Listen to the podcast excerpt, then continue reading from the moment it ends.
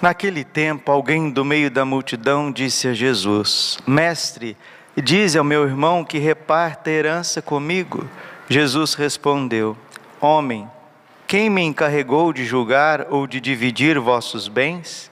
E disse-lhes: Atenção, tomai cuidado contra todo tipo de ganância, porque mesmo que alguém tenha muitas coisas, a vida de um homem não consiste na abundância de bens e contou-lhes uma parábola.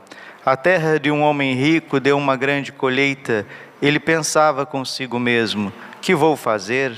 Não tenho onde guardar minha colheita. Então resolveu: Já sei o que vou fazer.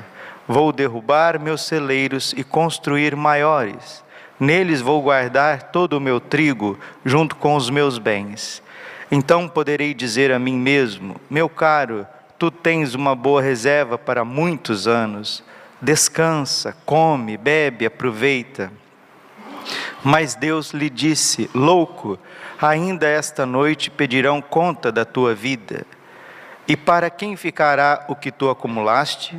Assim acontece com quem ajunta tesouros para si mesmo, mas não é rico diante de Deus. Palavra da salvação.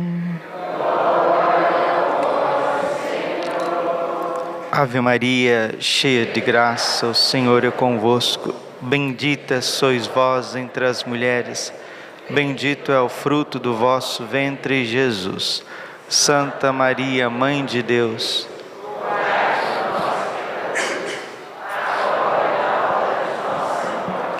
Vinde Espírito Santo, vinde por meio da poderosa intercessão do Imaculado Coração de Maria, vossa amadíssima esposa. Podemos sentar um pouquinho. Jesus, manso e humilde de coração.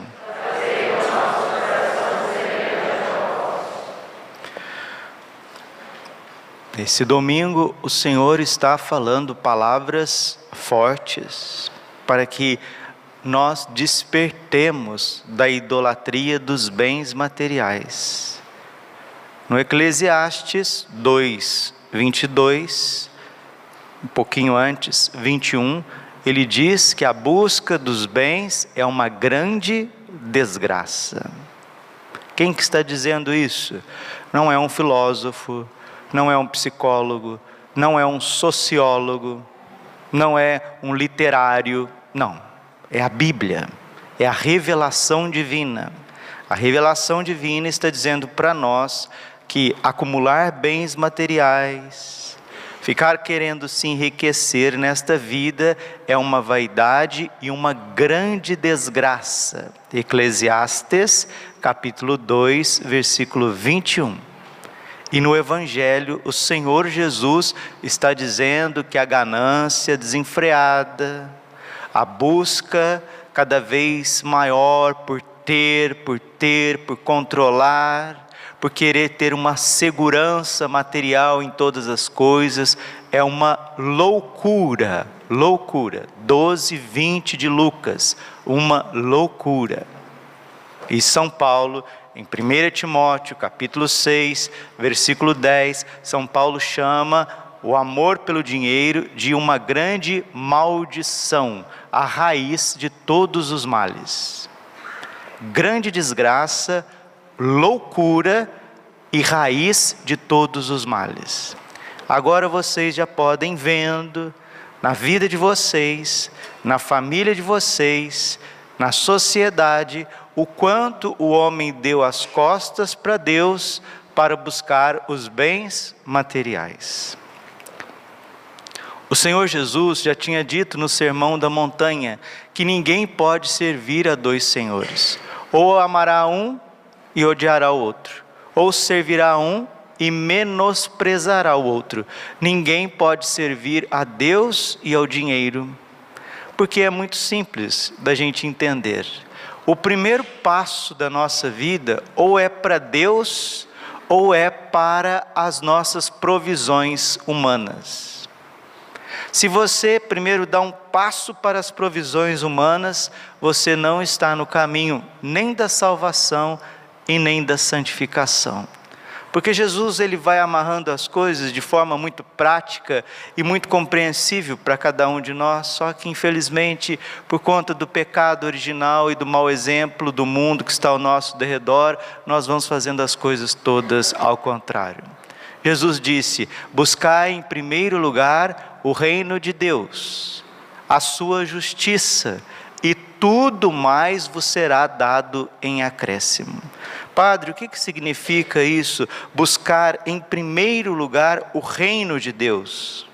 Buscar em primeiro lugar o reino de Deus significa que o primeiro passo, o primeiro movimento, o primeiro projeto da sua vida deve ser a salvação. Buscar o reino de Deus é a mesma coisa que buscar a salvação da sua alma. Isso é em primeiro lugar. E a sua justiça. Padre, o que é justiça na Bíblia? Justiça na Bíblia é santidade. Então Deus está falando para todos nós que o primeiro ato da nossa liberdade, o primeiro passo, a primeira resposta nossa não deve ser os bens materiais, mas a salvação e a santificação. Filipenses capítulo 2, versículo 12: Trabalhai na vossa salvação com temor e tremor. Nós precisamos trabalhar em nós mesmos e dentro de nós, sociedade em geral, vejam, façam estatísticas, coloquem gráficos, vocês vão ver. Dentro de nós somos um casebre, somos um lixão, um depósito de ratos, de lixos, de vermes. E fora, muitas caminhonetes, muitos Rolex, carros e etc, e viagens, e empresas, e bolsas, e negócios, e mansões, e condomínios, e conquistas. Mas dentro está em frangalhos, está podre, né? porque uma pessoa que se apega aos bens materiais, diz Santo Antônio de Pádua, que eu acho que da igreja foi o santo que mais pregou contra a ganância. E uma vez ele estava pregando, né? ele que é a arca do testamento, os papas chamam Santo Antônio de a arca do testamento. Se perdesse a Bíblia, ele sabia tudo de cor.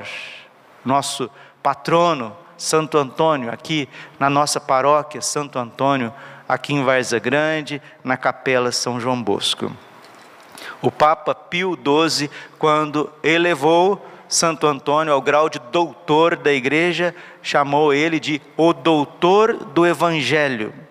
E ele pregava muito contra o desprendimento dos bens materiais, que é grande desgraça, loucura e maldição. Grande desgraça, Eclesiastes 2, 21. Loucura, Lucas 12, 20. Maldição, 1 Timóteo 6, 10. A Bíblia está nos advertindo, meus irmãos, que aqueles que dão o primeiro passo rumo aos bens materiais, acabam por se perder junto com eles. E o Evangelho é muito claro. E os santos pregaram esse abandono, esse desprendimento das coisas, porque Jesus, ele é claríssimo com todos nós, com os apóstolos, está no Santo Evangelho, Mateus 19, 23. É mais fácil um camelo passar no buraco de uma agulha do que um rico entrar no reino dos céus. Aí alguém pode dizer assim: ah, então eu estou tranquilo porque eu não sou rico. Não, querido, não. Aqui também tem algo muito interessante para nós que a gente deve é, prestar atenção. Atenção. Às vezes a gente está andando aí, está escrito no trânsito, atenção. Às vezes, quando a gente é criança, guri, está estudando, a professora está dando a lição, ela fala: atenção, atenção, não é? Então aqui Jesus está dizendo, Lucas 12, 15, atenção, exclamação, tomai cuidado contra todo tipo de ganância, tomai cuidado contra todo tipo de ganância. Você quer ver a ganância no coração de cada um de nós? Você dá um saco de balas para uma criança de 6, 7 anos. Aí chega uma outra criança, ou então chega um adulto, ou irmãozinho, fala: Ô oh, Zezinho, dá uma bala para mim? Não, não. Ele se sente ameaçado por você pedir uma bala e no saco tem 200 balas. Você pede uma, a criança já segura o saco de bala, já vira as costas, já faz um beiço, como se você estivesse assaltando ela, como se você estivesse arrancando as 200 balas dela, mas na verdade você está pedindo uma. Você pode ver isso no coração dos seus filhos. Nós somos gananciosos por natureza.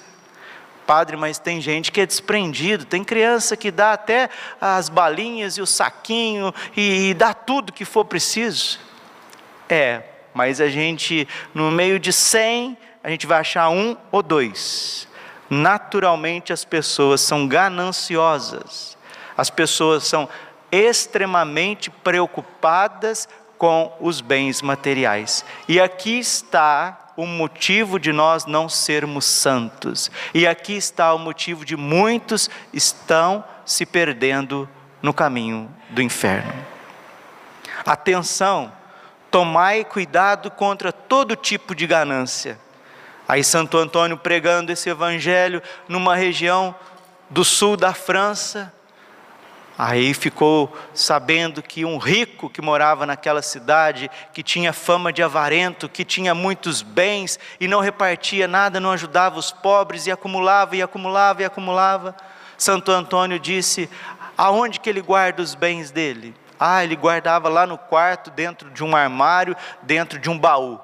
Então vai lá, vai lá que vocês vão ver aonde está o coração dele, porque a palavra de Deus diz, Mateus 6:24, onde está o teu tesouro, lá também está o teu coração. E eles foram. Isso está na vida de Santo Antônio, tem relatos, relatos fidedignos, documentados. Eles entraram na casa do Senhor, do fidalgo, abriram o quarto, abriram o armário, abriram o baú, estava o coração do homem pulsando dentro do baú. Aonde está o teu tesouro, lá também estará o teu coração. Tem gente que parece que é muito simples, tem gente que até gosta de parecer simples. Você olha, né, tá vestidinho simples, a pessoa não tem carro novo, a pessoa não, não esbanja, mas tem uma conta gorda e não quer ajudar ninguém, ninguém. Ela sabe disfarçar perfeitamente, assim, para os familiares, para os vizinhos.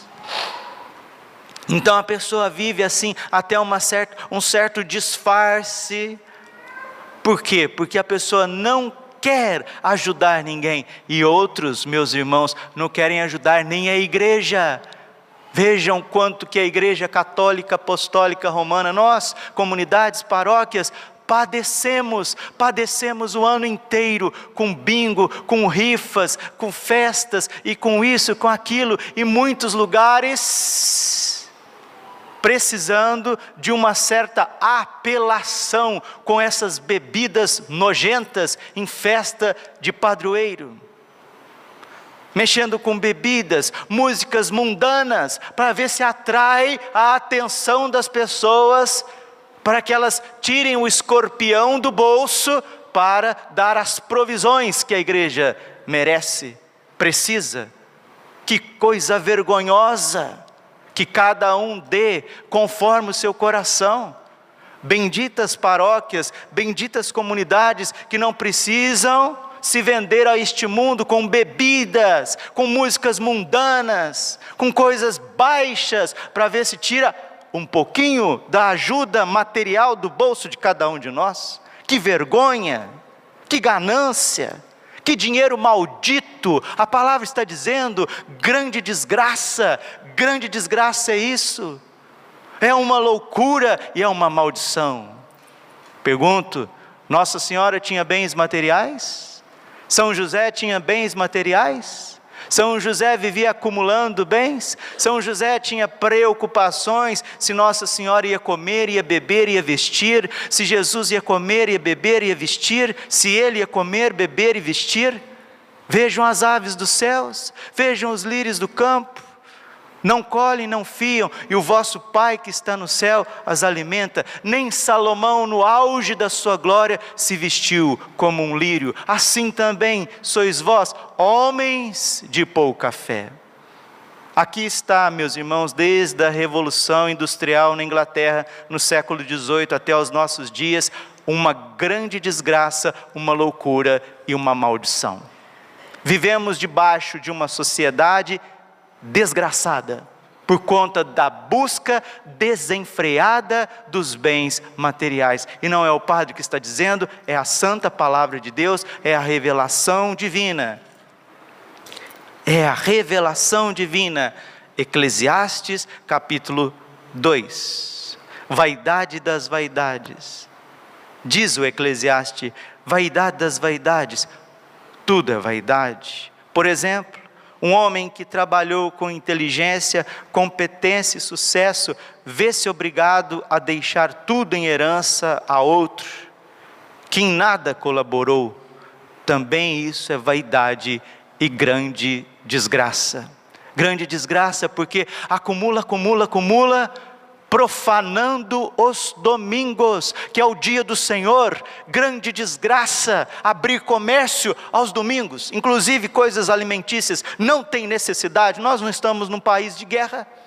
Nós não estamos em guerra, nós não estamos passando fome, graças a Deus. Para que abrir comércios dia de domingo, que é o dia do Senhor? Isso é grande desgraça. E esse dinheiro é desgraçado, esse dinheiro é louco, esse dinheiro é maldito dá mau exemplo. E Santo Antônio pregava isso com veemência, e depois foram ver aonde estava o coração daquele homem rico, avarento, ganancioso, que trabalhava no domingo. Estava na conta dele gorda, e ele estava com a alma no inferno. E a gente acha que é normal. Já faz tempo, graças a Deus, graças a Deus, que eu procuro nem abastecer o carro da paróquia no dia do, do, do domingo. Eu procuro, procuro, com a graça de Deus, colocar a gasolina já no sábado e fazer a provisão do mercado já no sábado e na sexta. Que isso fique claro para nós, porque se não tivesse cristãos católicos entrando em mercado, entrando nessas coisas, eles não precisavam abrir, com exceção do hospital, da farmácia e do serviço de segurança. Como o Papa João Paulo II escreveu na sua encíclica Dies Nomini, o dia do Senhor. E nós vamos vivendo atrás de maus exemplos e atrás de maus exemplos.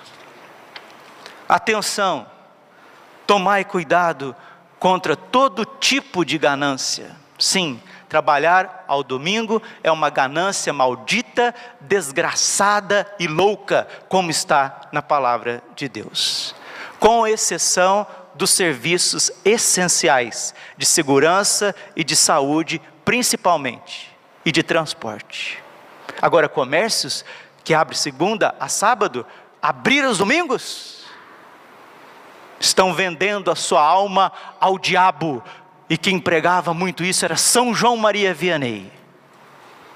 Peçamos a Nossa Senhora, Mãe da Divina Providência, a pobre serva do Senhor, a São José operário, trabalhador, fiel à lei de Cristo Salmos 118, versículo 4. Os vossos mandamentos nos foram dados para serem fielmente observados. João 14, 15: Todo aquele que me ama, guarda os meus mandamentos. Lucas 6,37: À medida que medirdes, sereis medidos, à medida que julgardes, sereis julgados, à medida que perdoardes, sereis perdoados. Dai e vos será dado. Tem gente que só quer receber, né? Só receber, minha avó falava isso. Tem gente que é só, venha a nós, o vosso reino, nada. Então, se você quer receber, dê se você quer ser uma pessoa que seja livre das, das garras malignas, do inimigo que vai acorrentando a gente pela ganância, pela soberba, pela impureza. Doe, seja um homem, uma mulher providente, generoso, ajude quem precisa, ajude a igreja, ajude os pobres. Porque à medida que você ajudar, você vai ser ajudado, à medida que você for generoso, você vai receber a generosidade do Senhor. Vamos pedir a Deus. Nossa Senhora apareceu no século 17, a irmã Madre Mariana de Jesus Torres, no Equador.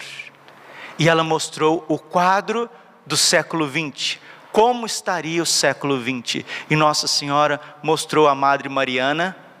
Depois vocês podem até conferir na internet a vida de Madre Mariana de Jesus Torres, a confidente de Nossa Senhora do Bom Sucesso no Equador. O corpo dela está incorrupto. E é um fenômeno na Igreja Católica incomum, porque esta simples freira espanhola que trabalhou no Equador, viveu no Equador, ela morreu duas vezes. E Jesus ressuscitou ela duas vezes. E um dia Nossa Senhora mostrou para ela Jesus agonizando no horto com três espadas em cima de Jesus. E explicou quais são essas três espadas. Eram as espadas que feririam o coração de Jesus no século 20, que são as heresias, as blasfêmias e as impurezas. E Jesus pediu o sacrifício da vida dela em reparação das pessoas que viveriam no século 20 e 21, que somos nós. E Nossa Senhora disse também que no século 20 e 21 a impureza e a ganância tomariam conta da sociedade como uma névoa negra, como um vômito de Satanás. Vocês sabem que a heresia é o vômito do demônio, está no Apocalipse capítulo 12. Vomitou um rio de, de imundícies contra a mulher. Padre, quem que é essa mulher? A mulher é a Santa Igreja Católica, a mulher é a Santíssima Virgem Maria, as heresias protestantes, um vômito, um vômito contra a mulher. Apocalipse capítulo 12. As blasfêmias, o Padre Pio dizia: a boca do blasfemador é a boca do demônio. Como se blasfêmia na Europa, principalmente. Deus nos livre e nos guarde.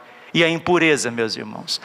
A impureza, Jesus, nosso Senhor, disse a Beata Alexandrina que a impureza é a corrente que ele mais usa para correntar as almas à sua maldade, à sua tirania. Impureza, ganância, blasfêmia e heresia inundariam o século XX. E aqueles que tivessem uma devoção especial a Nossa Senhora do Bom Sucesso e propagasse esta devoção aqui na América do Sul, seriam preservados da perda da fé católica e seriam preservados destas grandes desgraças, loucuras e maldições. Tenha misericórdia de nós, Senhor Jesus. Tenha misericórdia de mim. Eu que trago desde a infância, eu que trago desde a minha pequena educação, nós que trazemos desde a infância, desde a pequena educação, o pecado capital da ganância, da avareza, de ser, como diz no Brasil, mão de vaca que isso saia do nosso coração e que vivamos a exemplo da Sagrada Família de Nazaré e dos nossos santos padroeiros, vivamos da providência, abandonados como as aves do céu, os lírios do campo, ao coração misericordioso do Pai que cuida de cada um de nós. Glória ao Pai, ao Filho e ao Espírito Santo, como era no princípio, agora e sempre. Coração imaculado de Maria, creio